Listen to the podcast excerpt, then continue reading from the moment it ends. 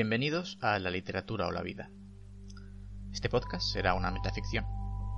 Es decir, hablaremos de libros y cultura general, jugando entre lo real y lo ficticio.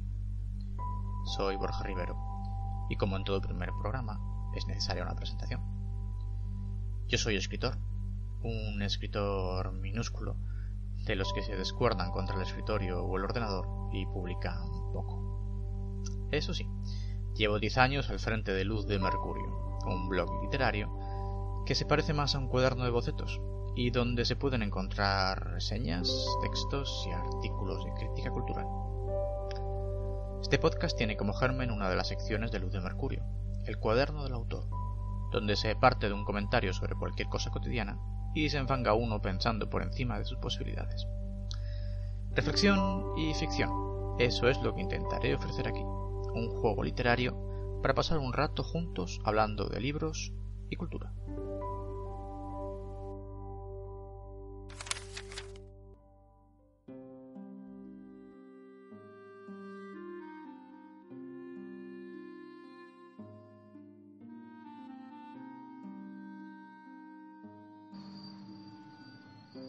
La lucidez es un don y es un castigo. Está todo en la palabra. Lúcido viene de Lucifer, el arcángel rebelde, el demonio. Pero también se llama Lucifer el lucero del alba, la primera estrella, la más brillante, la última en apagarse. Lúcido viene de Lucifer y Lucifer viene de Luci de Fergus, que quiere decir el que tiene luz, el que genera luz, el que trae la luz que permite la visión interior. El bien y el mal, todo junto, el placer y el dolor. La lucidez es dolor y el único placer que uno puede conocer. Lo único que se parecerá remotamente a la alegría será el placer de ser consciente de la propia lucidez. El silencio de la comprensión, el silencio del mero estar. En esto se van los años. En esto se fue la bella alegría animal. De la lucidez, Alejandra Pizarnik.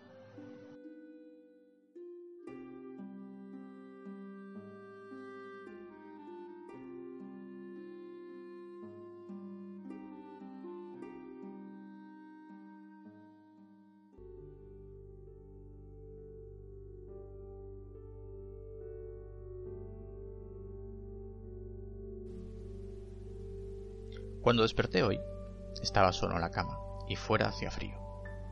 Los cristales de la ventana estaban manchados de lluvia y la luz era gris.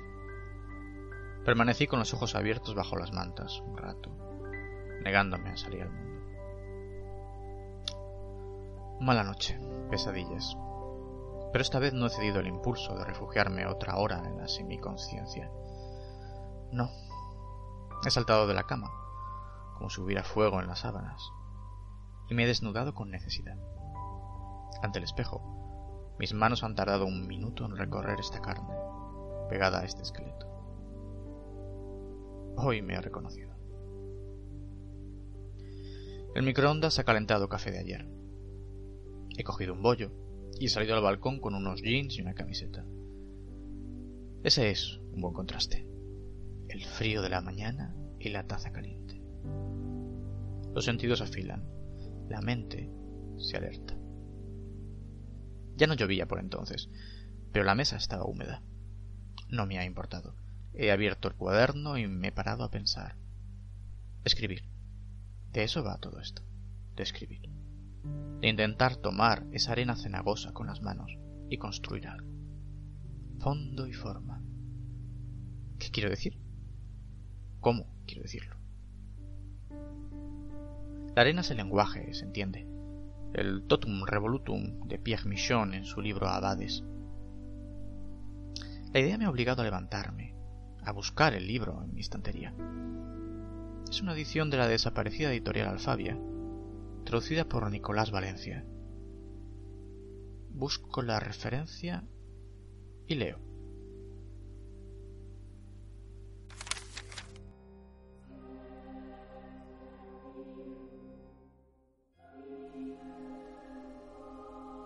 La voz de Hugo es fuerte y joven, apabullada y ardiente. Lee.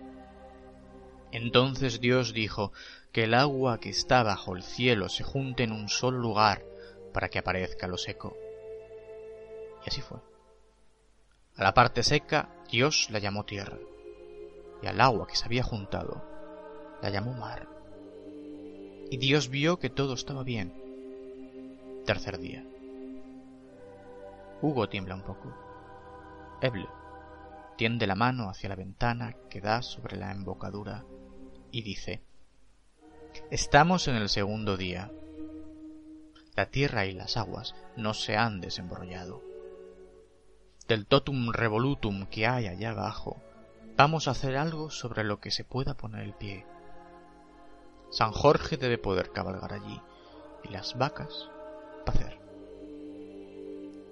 En un año quiero plantar allí mi báculo y hacer que se sostenga, sin que las grandes fauces de abajo lo engullan. De nuevo las gaviotas. Luego cantan los salmos.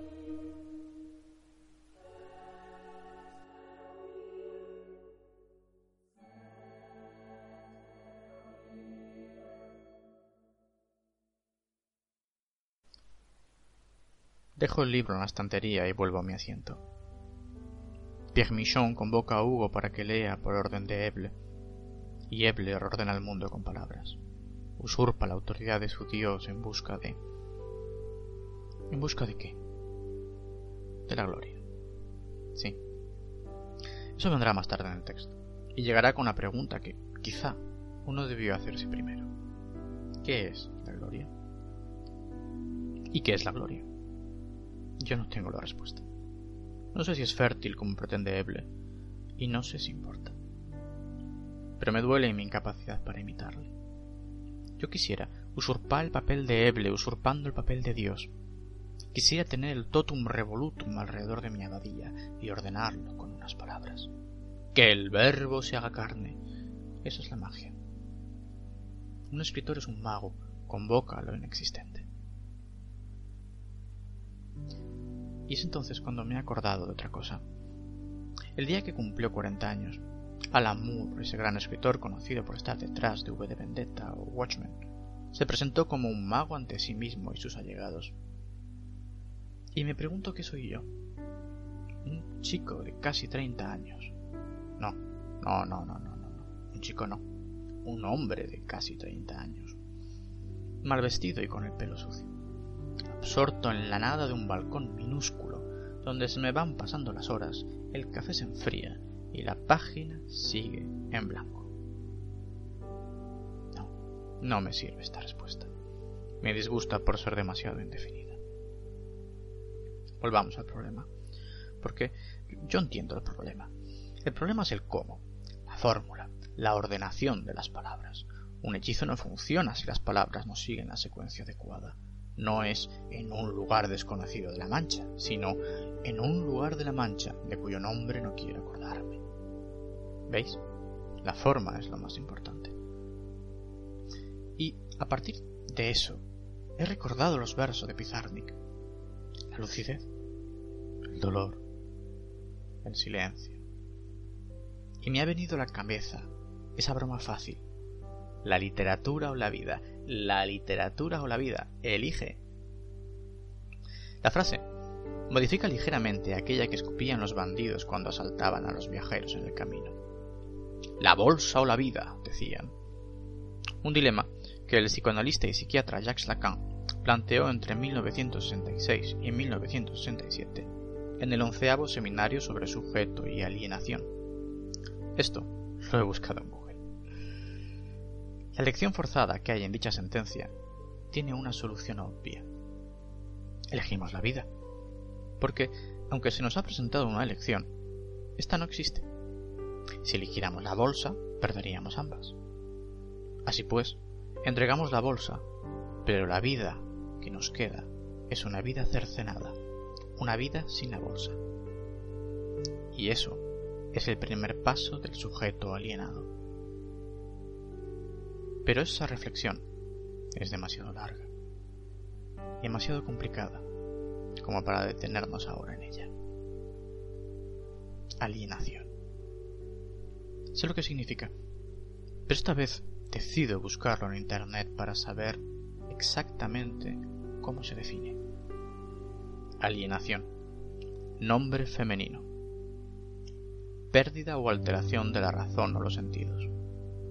Pérdida de la personalidad o de la identidad de una persona o de un colectivo.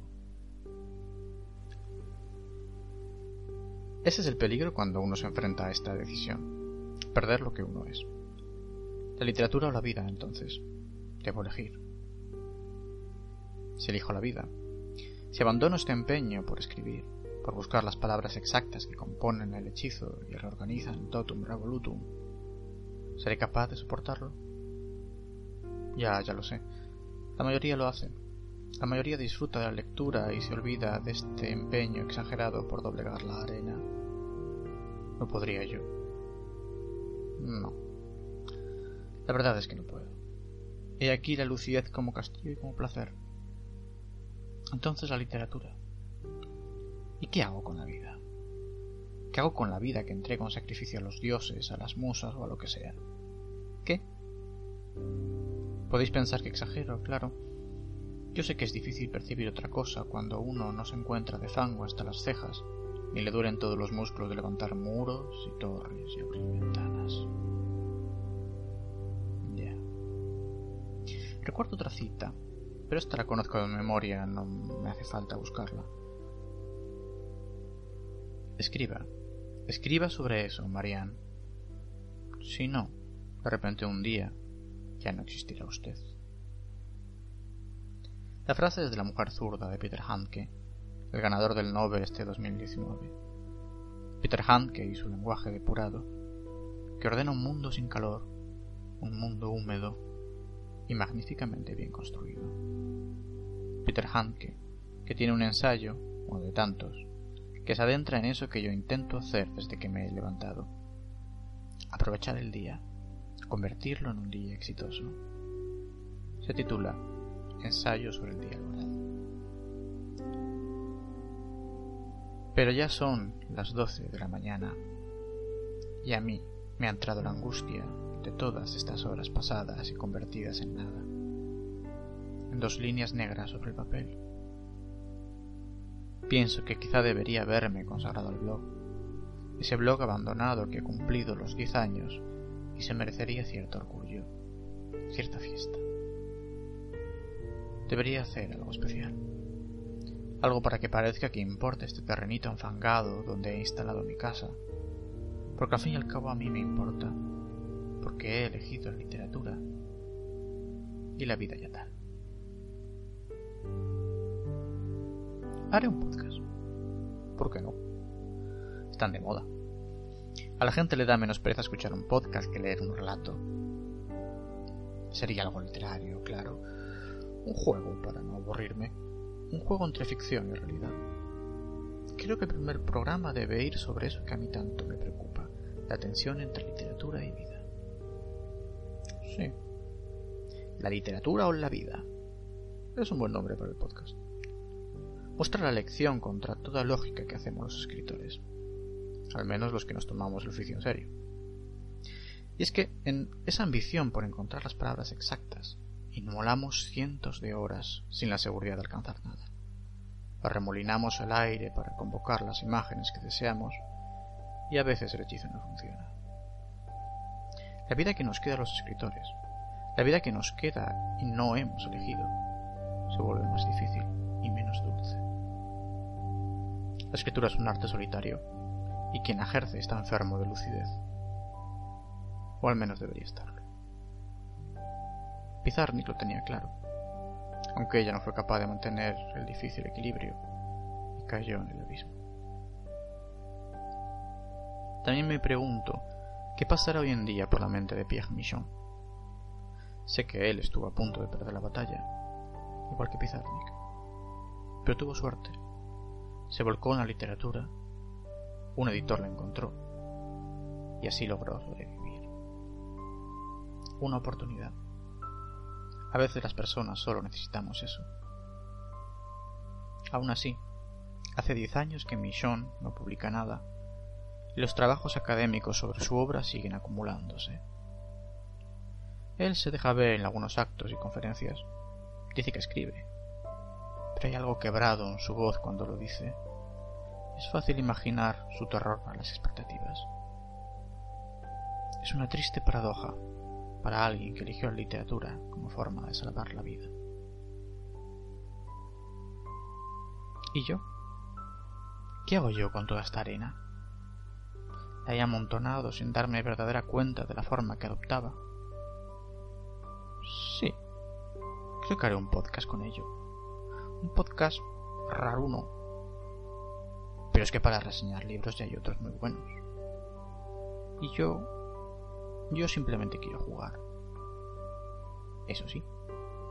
Para que quede bien redondito, lo terminaré con un fragmento del ensayo sobre el día logrado de Peter Handke.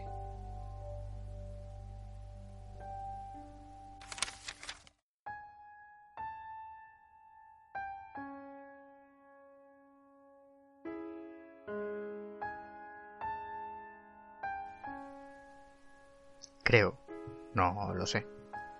Virtud de la fantasía. ¿Cuántas cosas más se podrían hacer con el día, con nada más que el día? Y ahora, en mi vida, en la tuya, en la época de nosotros dos, es el momento de este día. We lost our momentum, dijo el capitán de un equipo de béisbol que había estado a punto de ganar el partido. El día está en mi poder, para mi tiempo. Si no lo intento con este día, me he jugado para un buen tiempo la posibilidad de este. Sin embargo, me doy cuenta, cada vez más a menudo y con una ira cada vez más grande, contra mí mismo, de de qué modo, conforme pasa el tiempo, hay más y más momentos en mis días que me están diciendo algo. Y de qué modo, sin embargo, cada vez los estoy aprovechando menos y sobre todo los estoy honrando menos. Estoy, tengo que repetirlo, indignado conmigo mismo por ser incapaz de detener la luz de la mañana que hay en el horizonte, la cual, en estos momentos, me ha hecho levantar la vista y me ha hecho llegar a la calma. Llegar a la calma se lee en las cartas de Pablo. Porque el azul de la hierba de la estepa que hay en la mesa de lectura, que al empezar a leer era todavía el signo del plano intermedio, unas cuantas páginas más tarde ya una mancha confusa que no está en ninguna parte. Y porque al empezar el crepúsculo, la figura silenciosa del mirlo que hay en el matorral del jardín, unos movimientos antes todavía era la silueta de la isla del atardecer después de un día en mar abierto. Y un tic-tac de reloj después ya no es nada, insignificante, olvidada, traicionada. Sí, así es. Con los años me estoy viendo, y cuanto más rico se me antojan los momentos, con tanta más violencia clama esto al cielo, como un traidor de mi día, día tras día. Olvidado del día, olvidado del mundo. Siempre me estoy proponiendo, con la ayuda de la mano de aquellos momentos, permanecer fiel al día. Mon no, teniendo la mano, esta es tu palabra para ahora, queriéndonos coger, meditar, guardar y todos los días apenas he apartado la vista de ellos. Se me han escapado, literalmente, como para castigarme por haberlos negado. Una negación que consistía solamente en mirar a otra parte, un número cada vez menor de momentos del día, que, sin embargo, cada vez son más numerosos. Traen al tiempo, sí, sí, esa es la expresión, algo para mí. El momento de la voz de los niños esta mañana, en el camino que pasa por una hondonada, no ha traído nada al tiempo. Actúa en este momento, a primera hora de la tarde, con nubes de nieve que vienen hacia la tierra, y por ellas el bosque de invierno me pareció rejuvenecido. Y según esto, ¿no ha pasado ya el tiempo para mi ensayo sobre el día logrado? ¿He dejado pasar el momento? ¿Debería para ello haberme levantado antes? Y a la idea de un día así, en lugar de un ensayo, ¿no correspondería más bien la forma de un salmo? Una imploración que probablemente es inútil de antemano. Día Tráeme algo al tiempo, más que algo, todo lo que hay en ti. Tráeme al tiempo el tic-tac de las lanzas de las hojas del sauce cuando caen a través del aire. El funcionario zurdo de la ventanilla que, sumido en su libro, me hace esperar una vez más para darme el billete. El sol que hay sobre la manilla de la puerta. Tráeme a mí al tiempo. Yo mismo me he convertido en mi enemigo. Me destruyo la luz del día me destruyo el amor, me destruyo el libro. Ahora, cuanto más a menudo suenan mis momentos olvidados como vocales puras, vocal, sonido que suena por sí mismo, otra palabra para un momento como este. Tanto más raramente encuentro para ellos la consonante, para que sigan sonando para mí a lo largo del día. El brillo al final del camino de arena, convertido en el estanque sin nombre. Ah. E inmediatamente después he dejado de sonar, como si no hubiera existido nunca. Divino, oh tú, aquel más que yo, que en tiempos hablaba por medio de los profetas y luego por medio del Hijo, ¿hablas ahora también en el presente? de un modo puro por medio del día? ¿Y por qué lo que habla por medio del día y que, lo creo en virtud de la fantasía, empieza a hablar de nuevo en cada momento, no lo puedo yo detener, no lo puedo coger, no lo puedo dar a otros? El que es y el que fue y el que será. ¿Por qué esto, que en tiempo se podía decir de el Dios, no se puede decir de mi día de hoy.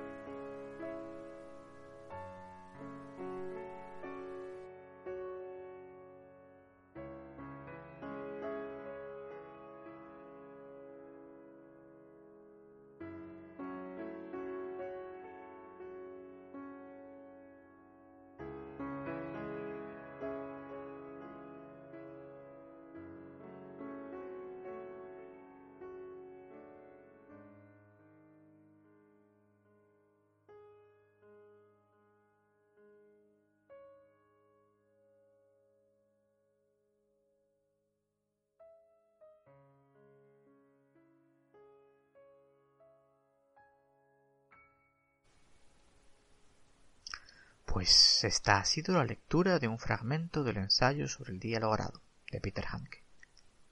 He utilizado la edición de Alianza Editorial, aparecida hace unos meses y traducida por Eustaquio Barjau. Antes de despedirme, me gustaría agradecer la colaboración de Elba Castellanos en la lectura de Pizarnik, a Víctor Hugo Ramírez por su ayuda en las labores de edición, así como a la propia editorial Alianza y a José de Montfort por hacerme llegar el libro. Aquí termina este primer programa. Espero que lo hayáis disfrutado. No sé qué alcance tendrá este pequeño proyecto, porque depende de la recepción que obtenga. Pero en principio os propongo descubrir un nuevo programa dentro de un mes. Si os ha gustado, os invito a darle like, compartir y dejar vuestros comentarios. Si queréis saber más sobre mí y sobre lo que escribo o sobre podcast, podéis visitar el blog luzdemercurio.wordpress.com visitar la página de Facebook Luz de Mercurio o el Twitter arroba literatura o vida. Eso es todo por ahora. Felices lecturas.